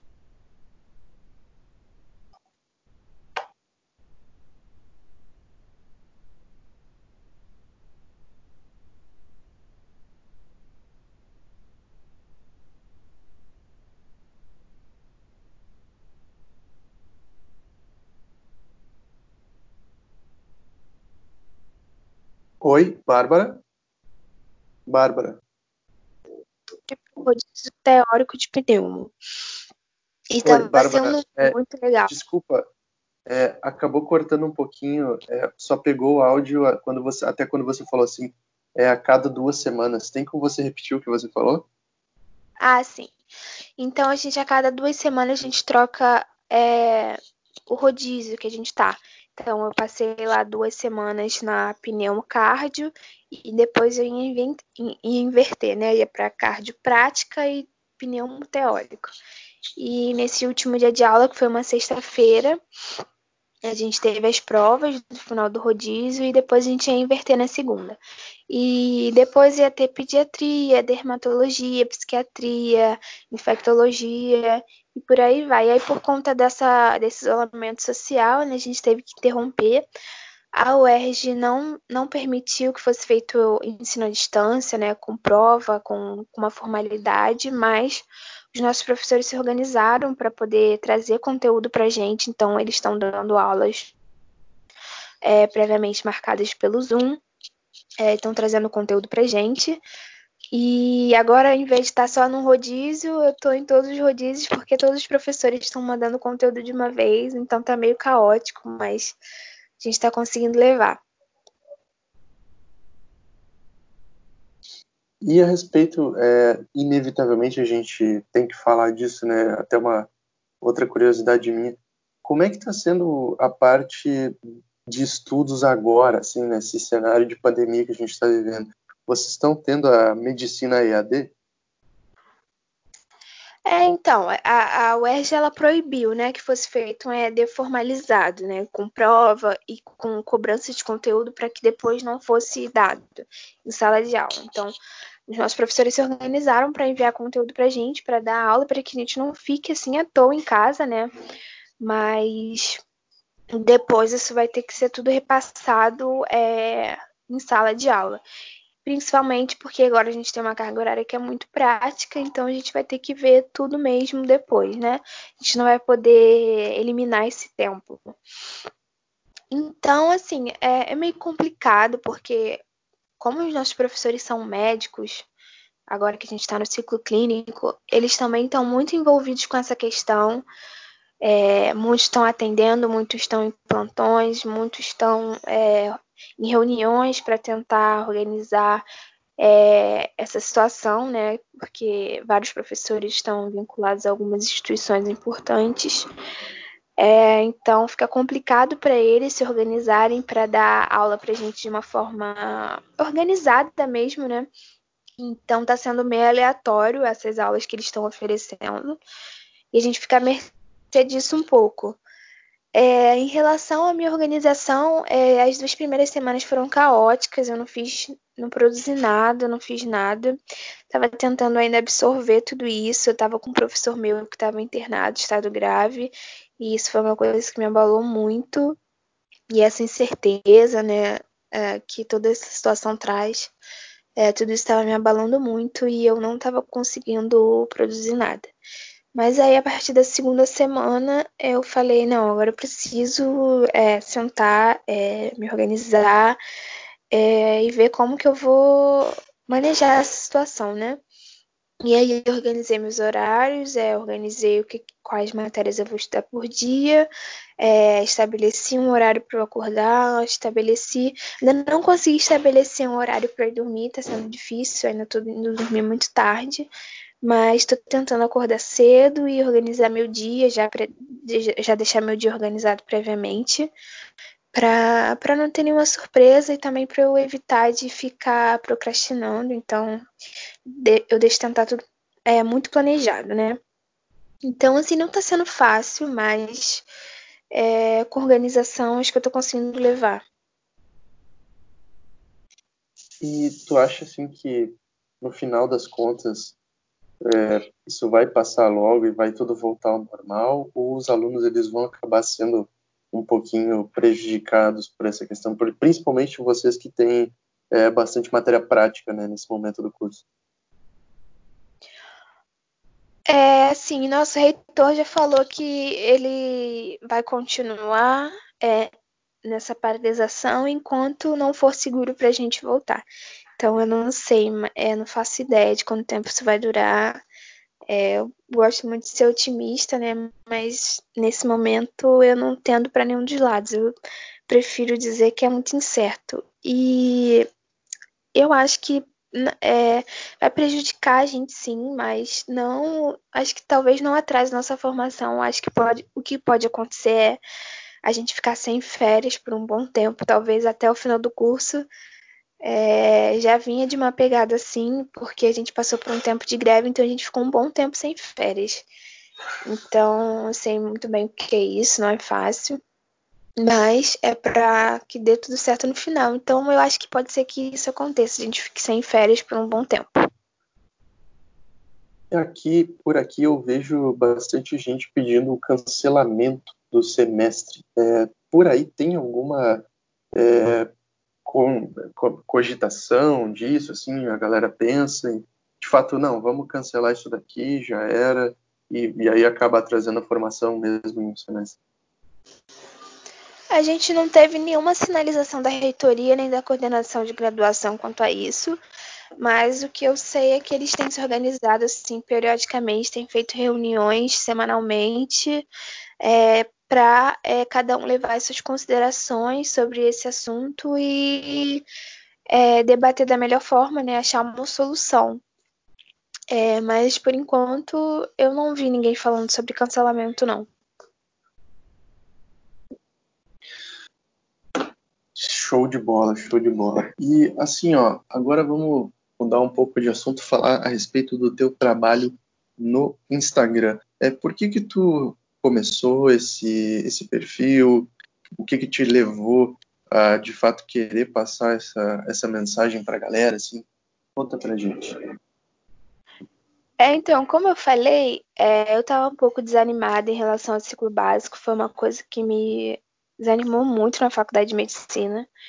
Então, estava procurando algo que me motivasse. Então, inicialmente foi mesmo para eu me manter ali focada, estudando e fazer mesmo uma autocobrança minha. Eu acho que quando a gente envolve outras pessoas, a gente acaba se cobrando mais. Então, é, como que eu ia poder ajudar outras pessoas se eu mesma não estava não tava ali é, me ajudando, né? Então, inicialmente foi para isso. Depois eu vi que várias pessoas passavam pelas mesmas dificuldades que eu passei no vestibular. É, e aí eu comecei a, mais, a falar mais sobre isso e conversar com as pessoas pelo direct. E aí começou a virar uma coisa mais séria, né?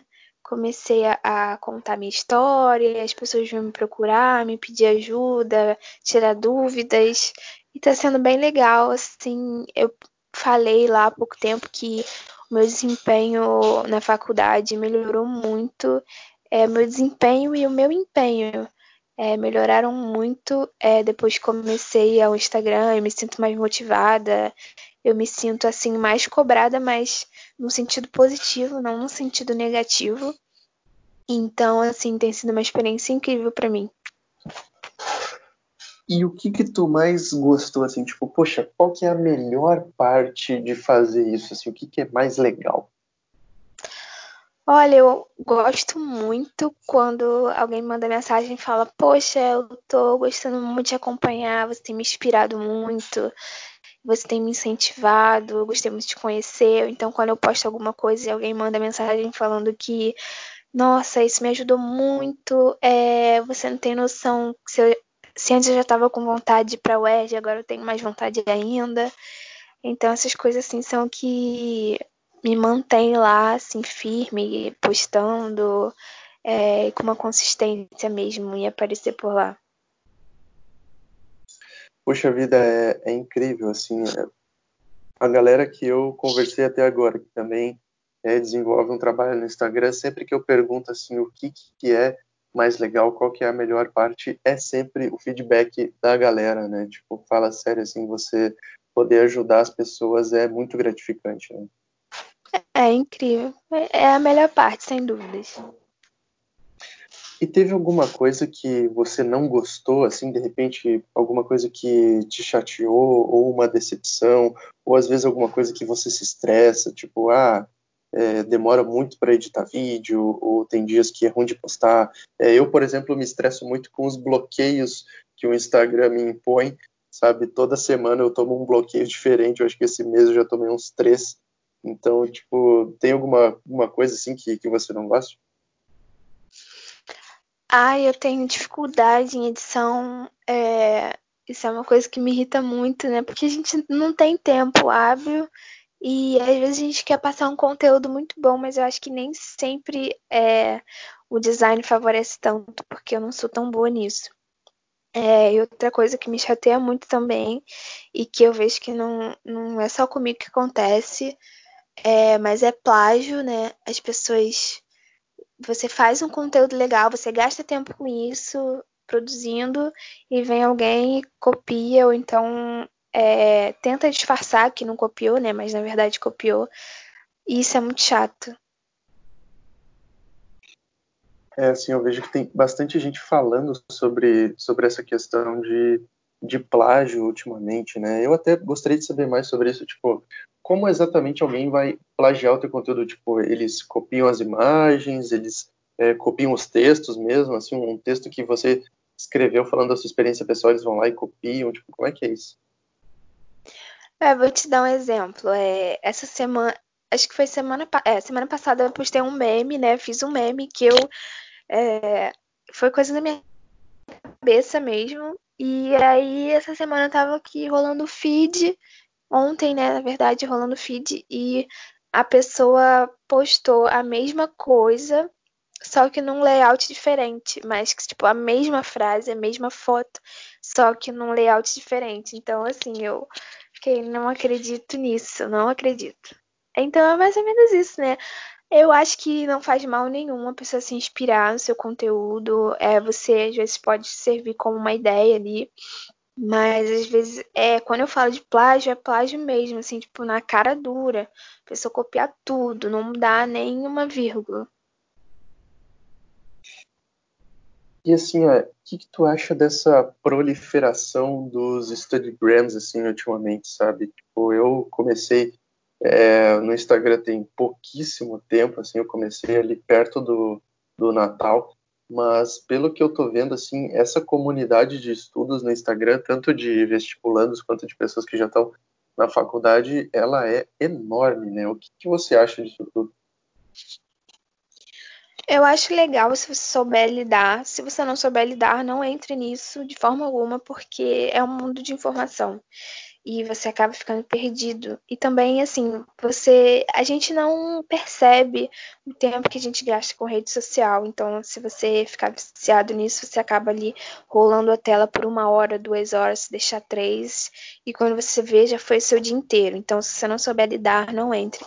Mas eu acho muito legal, assim, como aconteceu comigo, me incentivou e me incentiva a estudar, a, a me manter mais a par das coisas que estão acontecendo na medicina eu acho que pode ajudar outras pessoas também, tanto vestibulandos quanto estudantes de medicina. É, e assim, eu tenho feito muitas amizades, muito networking, é, algumas oportunidades têm aparecido, é, assim, tanto quanto a gente está fazendo aqui agora, como esse podcast, eu nunca imaginei que faria um. É, então, muita coisa legal tem acontecido, então eu acho bem legal essa comunidade StudyGram no, no, no Instagram. Pois é, sabe, eu, eu sou partidário da mesma opinião que você, assim, tipo, você tem que ter bastante ciência do que você está fazendo, sabe, senão você acaba é, se perdendo no meio de tanta informação, mas é muito legal também, né, você conhecer, assim, pessoas, é, eu estou conversando bastante com o pessoal até para chamar para o podcast, né, e, poxa vida, é maravilhoso, às vezes você vê que, poxa, é, eu aqui no Sul, você aí no Rio de Janeiro, uma, uma menina lá de Alagoas, uma menina lá de, de Minas Gerais, é, a gente compartilha experiências muito semelhantes, sabe? Isso é uma coisa que você vê assim, poxa, é, é a, a, gente poderia estar na mesma turma às vezes vivendo as mesmas coisas, sabe? É, isso é, isso é muito louco, sabe? Você perceber que, que não é só com você que as coisas acontecem, né? Sim, é muito legal mesmo. Eu tenho feito assim amigas que eu tenho compartilhado meu dia a dia e às vezes compartilho até mais com elas do que pessoas da minha própria faculdade. Então eu já tenho amiga em São Paulo, tenho amiga em outros municípios aqui do Rio, tenho amiga em Brasília, é, tenho amiga na Bahia, é, nesse país todo a gente já combinou de se encontrar em algum congresso médico que tiver por aí. E tá sendo muito legal mesmo, uma experiência assim que eu nunca imaginei.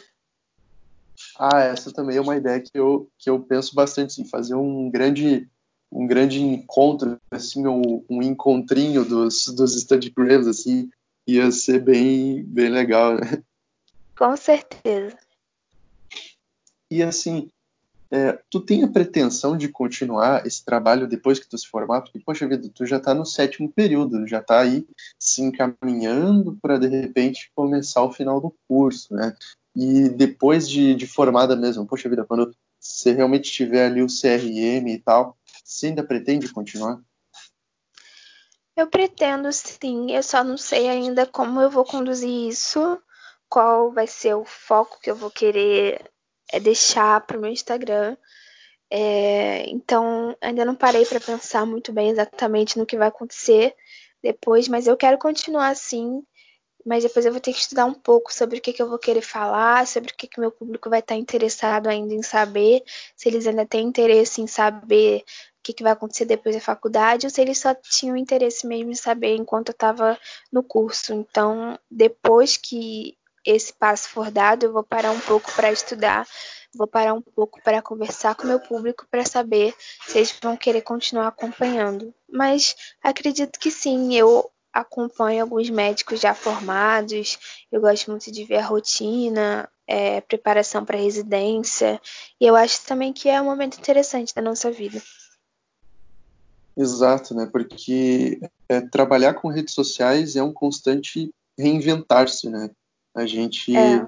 tem que descobrir bastante coisa, né? Até no início, assim, é, eu comecei, eu falei em dezembro, é, eu já tinha feito o Enem e tal, já tinha ali é, mais ou menos uma noção de resultado, mas ainda não tinha a aprovação, né? Então não me sentia muito seguro para falar a respeito de medicina ainda.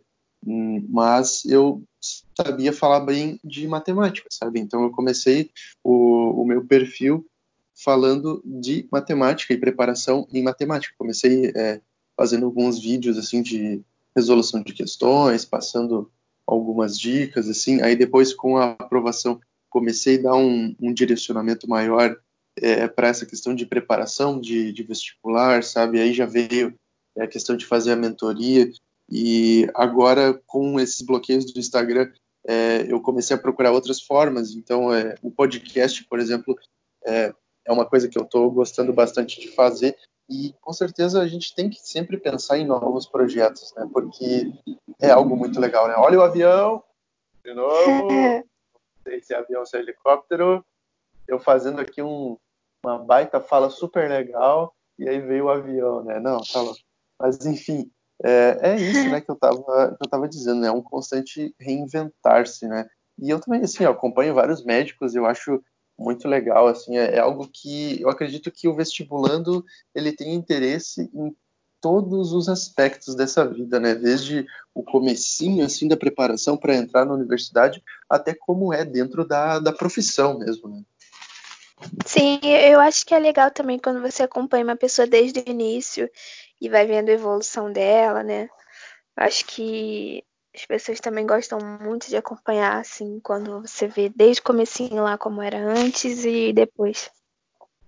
E também a gente pode pensar o seguinte, é, poxa, agora você está cursando e os seus seguidores estão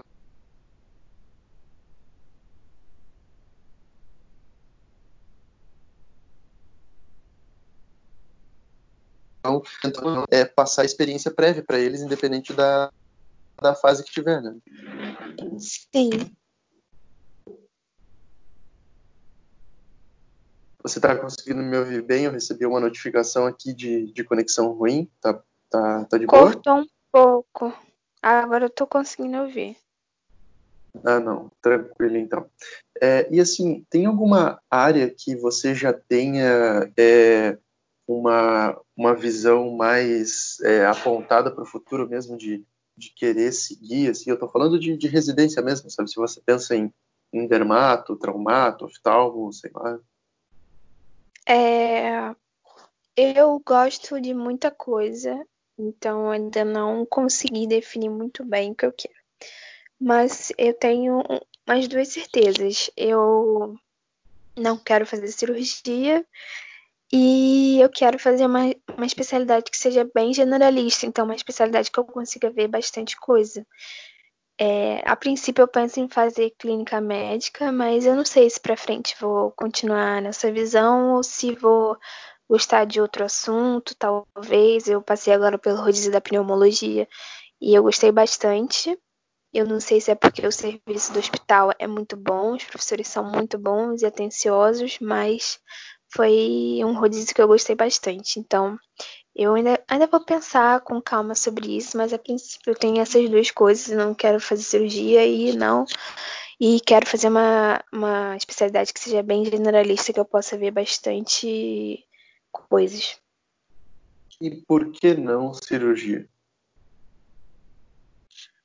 É porque eu uma das coisas que mais me encanta, que mais que eu mais gosto da medicina é a relação médico-paciente. Não que o cirurgião não tenha essa relação, mas eu quero mesmo ter um contato ali é, de dia a dia, de conversar com aquela pessoa, de saber quem é aquela pessoa, é, e não passar o meu dia dentro de um centro cirúrgico, sabe? Essa é a principal diferença para mim. Entendo, entendo, mas a, a prática da cirurgia, assim, você, você gosta, você curte mexer, curte é, cortar, suturar, esse tipo de coisa, ou é algo que não, nem mesmo essa, essa parte mais prática me interessa? É, então, eu ainda não passei pela cirurgia em si, né? Mas eu já tive algumas coisas é, básicas, tipo técnica operatória, que a gente aprende a suturar, a gente faz uma cirurgia no ratinho. Eu achei legal. Também já acompanhei cirurgia, mas também não pude fazer nada, né? Só acompanhar mesmo. E acho legal, acho interessante. Eu, eu vou gostar muito de aprender, vou me empenhar para aprender da melhor forma quando estiver no meu rodízio de cirurgia. Mas para minha rotina da minha vida é algo que não se encaixa, mas eu gosto sim do assunto, acho muito legal. Pois é, isso é algo que eu estava, inclusive, uma vez conversando com um médico, acho que eu já, já contei essa história, que ele é psiquiatra e ele me falou assim, olha, é, para mim é muito bom trabalhar como psiquiatra porque eu me sinto muito confortável sentado numa sala, no ar-condicionado, conversando com as pessoas o dia todo. Eu jamais conseguiria ser cirurgião porque não sei se aguentaria ficar em pé o dia inteiro fazendo um monte de coisa, sabe, correndo para lá e para cá. Então, às vezes a pessoa ela tem que pensar no, no, lado mais prático da profissão, né? Não só naquilo que é muito legal, né? Mas o, o que que envolve, como que é a rotina, o dia a dia de quem de fato trabalha com isso, né? Será que eu vou conseguir me encaixar nisso, né? Exatamente, acho que você tem que conseguir se enxergar lá fazendo aquilo. Então, se você se enxerga num centro cirúrgico ali, fazendo uma cirurgia longa ou até às vezes cirurgias mais simples, ou se você quer uma especialidade que você quer mesclar consultório com pequenos procedimentos, você tem que colocar essas coisas assim no papel e, e ver qual é a rotina que você quer para sua vida. E para mim, eu já excluí esse fato de ficar dentro do centro cirúrgico. E assim, para a gente encerrar o programa, é, dá um recado final para a galera, passa as suas redes sociais, assim, de repente quer mandar uma mensagem de motivação, não sei. Bom, primeiramente queria agradecer a você pela oportunidade de estar aqui falando um pouco sobre a minha vida, sobre a minha história. É, meu Instagram é Bárbara Named. Lá eu conto um pouco sobre a minha rotina, é, dou dicas sobre o vestibular da UERJ, falo muito sobre motivação, é, conto muita história e tento trazer algumas lições de algumas coisas que eu já vivi dentro da medicina. E é isso. É, acho que o melhor recado que eu posso deixar para vocês, independente da fase que vocês estão, é que vocês não desistam é, dos seus sonhos. A gente sempre pode conseguir, é, conseguir o que a gente quer, a gente sempre pode ir além. E é isso, o nosso caminho assim é feito de pequenos passinhos e é assim que a gente chega mais longe. Bárbara, muito obrigado de verdade pela tua participação aqui. Adorei o programa, adorei conhecer mais sobre a UERJ. Então, assim, ó, galera, compartilha com os amigos, tá? É, eu estou convidando muita gente interessante para participar. Bárbara, mais uma vez, muito obrigado pela tua participação, pelo teu tempo aqui. Imagina, obrigada a você. Então é isso, galera. Um abração. Até o próximo episódio. Até mais.